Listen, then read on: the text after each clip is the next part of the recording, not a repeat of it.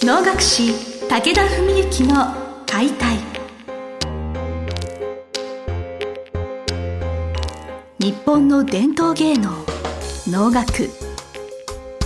それはユネスコ無形文化遺産にも登録された我が国を代表する舞台芸術。ポッドキャスト能楽師武田文幸の解体では関税流して方として数多くの対局を演じてきた能楽師武田文幸が600年以上の歴史を持つ能楽を優しく解説。能楽師として自らの経験とその思いを語ります。今週も始まりました花をつかむ心を広げる武田文幸の解体司会進行の小菅圭一です。文幸先生本日もよろしくお願いします。よろしくお願いします。えー、これ実はリスナーの皆さんとか私聞かれることもあって私自身の疑問でもあったんですけれどおのって何かっていうそもそも論にもつながりましてオペラとミュージカルってあると思うんですね。はいはい、その特にまあオペラですとオペラ歌手と呼んだりオペラの役者さんって呼んだりすると思うんですけどおのの場合能楽師と呼ばれたり役者？能役者って呼ばれることもあると思うんですけれど、えー、それ私どう呼べばいいのかなって時々迷うことがありまして、はい、あのその辺ちょっと先生のお考えをお聞かせいただければなと。そうですね。あのー、これ結構一本で終わるかなっていう話なんですけどもまずオペラとミュージカルってとこでは、まあ、僕も実は数年前まで全然その認識はなかったんですけどまあこの67年親しくしてるまあオペラ歌手っていうか厳密にはバリトン歌手って言われてるんですけど井上正人さんっていう方がいらっしゃってですね。でまあオペラ歌手オペラ歌手とは多分巷では言われてると思うんですけどご自身に伺ってプロフィールとか聞くとバリトン歌手って名乗られてるんですよね。でまあこう付き合ってて彼の活動なんかを見ててあなるほどと思うのはだからすごく広いカテゴリーで言えば歌手なんですよまず。歌手なんです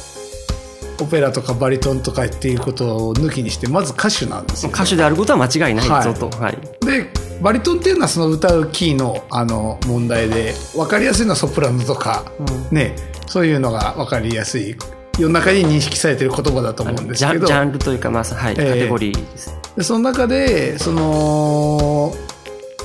オペラにも出てる歌手なんですね、はい、だからオペラ専用の歌手っていうわけじゃなくて、はい、オペラ専用の役者ってわけじゃなくて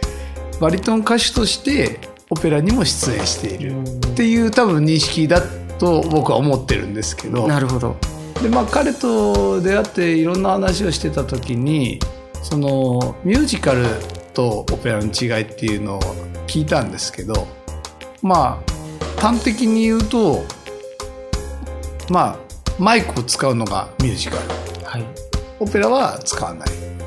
でそこがまず一つ大きな違いだって言われてあなるほどと思ってですね。で全然僕はその認識がなかったんですけど、それでその時に彼とねその時彼の教え子さんと3人で飲んだんですけどもでその教え子さんの方が言ってたことがあって比較的そのオペラの方に進んでいる人たちはそのあオペラとミュージカルってそのどっちに進むかみたいな声楽科とか大学のね芸大の例えば声楽科とかでも最終的にどミュージカル進むかオペラ進むかって分かれるらしいんですよ。うんうんうん、で割とそのやっぱオペラっていうのは本当に本物志向みたいなとこがあって、はい、そっちに進んでる人たちはミュージカルはやっぱマイク使うからなのか、まあ、少しこうまあ下に見るじゃないけどそういう傾向があるみたいな話を聞いてなるほどでなるほどなと思ったんですよね。でこれはねお能と歌舞伎の関係にすごい似てると思って、はい、で歌舞伎はもちろんマイク使いませんよ。あの脳も使わないし歌舞伎もマイクは使いませんけどやっぱりその歴史ってことだけで言うと脳は600年歌舞伎は400年。でそういう中で、まあ、江戸時代には脳はもう本当に武士がやるあの公式の芸能ってことで武家式学って呼ばれて、まあ、町民があんまりこう軽率にできないみたいなところがあり片や歌舞伎の方は大衆のねもう娯楽として育ってきた。そういう中で、まあ、今現代においては歌舞伎役者さんの方がメディアにも出るしタレント活動、まあ、まさに役者活動ドラマとかも出るし。で片や能楽師はあんまドラマとか出たりしませんしね。まあ今狂言のね萬斎さんなんかは結構出てられますけど。そういう中で言うとでも能楽師っていうのもやっぱり上の世代の大先生方なんかはやっぱりお能っていうことにすごいプライド持っている方も多くてやっぱりどっかその歌舞伎とは違うんだみたいな、いうふうな信念を持ってられる方も多いと思うんです。でそういう中でその67年前かなその井上さんの教え子さんが非常に僕は共感することを言ってたんですね。はい、でそれは何かっていうとオペラの人がそういうふうにミュージカルをちょっと下に見るみたいな風潮にあると思うんだけど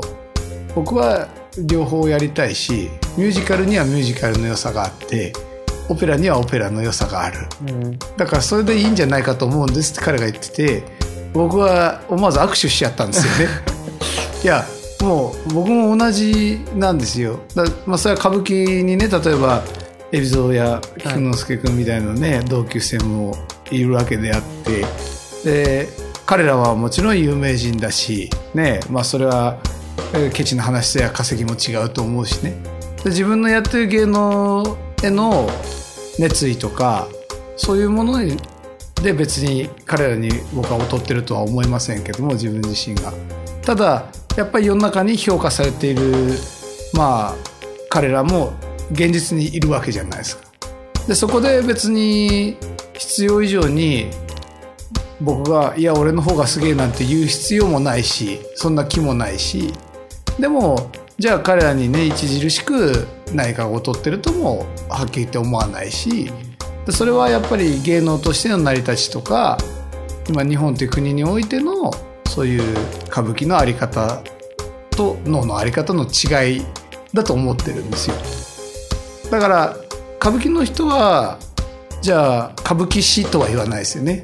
歌舞伎役者っていうじゃないですか。おっしゃるとまあ、歌舞伎俳優って言いますね厳密には。で能はじゃあ能役者っていう言葉もあるしまあでももともとはやっぱ能楽師って言われてると思うんですけどもその能役者って言葉はまあちょっとこれ私の認識が、えー、正しいか分かんないですけど自分の知る限りでは近代の名人と言われた関瀬久夫さんって方がいらしてその久夫先生は、まあ、ちょうど私が生まれた頃に亡くなられたんでもう没後 40, 40年とかそういう月日が経ってますけどその久尾先生がすごくその役者っていう言葉を使われたらしいんですね。俺たちは役者なんだと。だから要するに一人一人が、まあ、脳っていうのはやっぱ難しいから言葉とかもね全部が全部何言ってるかとか分かりにくいしでとかくこう先人から教えられてきて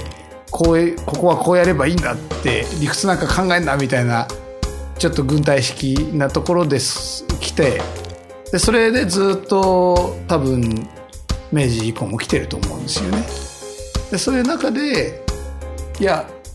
だけどやっぱり生身の人間が自分の人生かけてね一つの芸能をやってる中でやっぱりいろんな情熱とか思いとかそういうものが出てくるには当然その役者っていう側面がないと出てこないと思うんですよね。だから久尾先生が多分あの能役者能役者っておっしゃったと聞いてるんですよね。プロフェッショナルとしての自覚を持ちなさいという意味での多分メッセージだったんです、はい、そうかもしれないですね。そうですそうです。だからえあの多分能楽師っていうのは決められたことをまずきちんとできなきゃいけない。これだけでも大変なんでまあ簡単に言えば全部暗唱ですから全部暗記して間違えない。お囃子と外さない。まあきっちりした形で回ってくる。そういうのがそこまでだけでも大変なんでなんかそこがゴール地点じゃダメでしょっていう多分話だと思うんですよね。もっとちゃんと一人の役者として曲を掘り下げて曲の少年を掴んでいや役の少年を掴んで基本はこうだけど俺はこういうふうにやりてんだとそういう信念を持ってそれをぶつけ合うから能っていうのがすごい芸能なんだって多分提唱されたと私は認識してるんですよ。でそういう中で言うと、まあ、あの最初のご質問の答えで言うとまあすごい誤解を恐れずに言えば、まあ、僕自身は別に能楽師って言われても能役者って言われても別にどっちでもいいなと思うんです正直言う、はい、ただまあ大小で言うと多分能楽師っていうのがすごい大きな枠で、はい、その中にいや俺は能役者だっていう人もいればいや俺は能楽師なんだってこだわって言う人もいればそれはその本当に能楽師、まあ、1,000人いたら1,000人結構いろんな答えが異なる回答が来るとは思いますよね。能楽師は概念なんだなって私は思うことがありまして、えー、おそらくその10人いれば10人100人いれば100通りぐらいのその能楽師とは何ぞやろのいう哲学があるというのがまさにそういう器だからでありその人のなんか芸に向き合ってきた年月とともにいろいろにじみ出る能楽師論っていうのが出てくるんだろうなって思います、えー、そうですね。はい、はい、まあ、あのちょっと今日ね役者っていう方面だけ話したんで、はい、じゃあ能楽師の師って一体何なんだみたいなその話もね、まあ、また次回あたり。聞きたいです、はい、はい、ちょっとその話ちょっと改めてお聞き質問させてください。はい。ということで、まあ、あのとりあえず今回はですねそのオペラとミュージカルの話からお能と歌舞伎能楽師について先生からお話をお伺いしました。本日もどうもありがとうございました。ありがとうございました。本日の番組はいかがでしたか？番組では武田文幸への質問を受け付けておりますウェブ検索で武田文幸と入力し検索結果に出てくるオフィシャルウェブサイトにアクセスその中のポッドキャストのバナーから質問フォームにご入力くださいぜひ遊びに来てくださいね。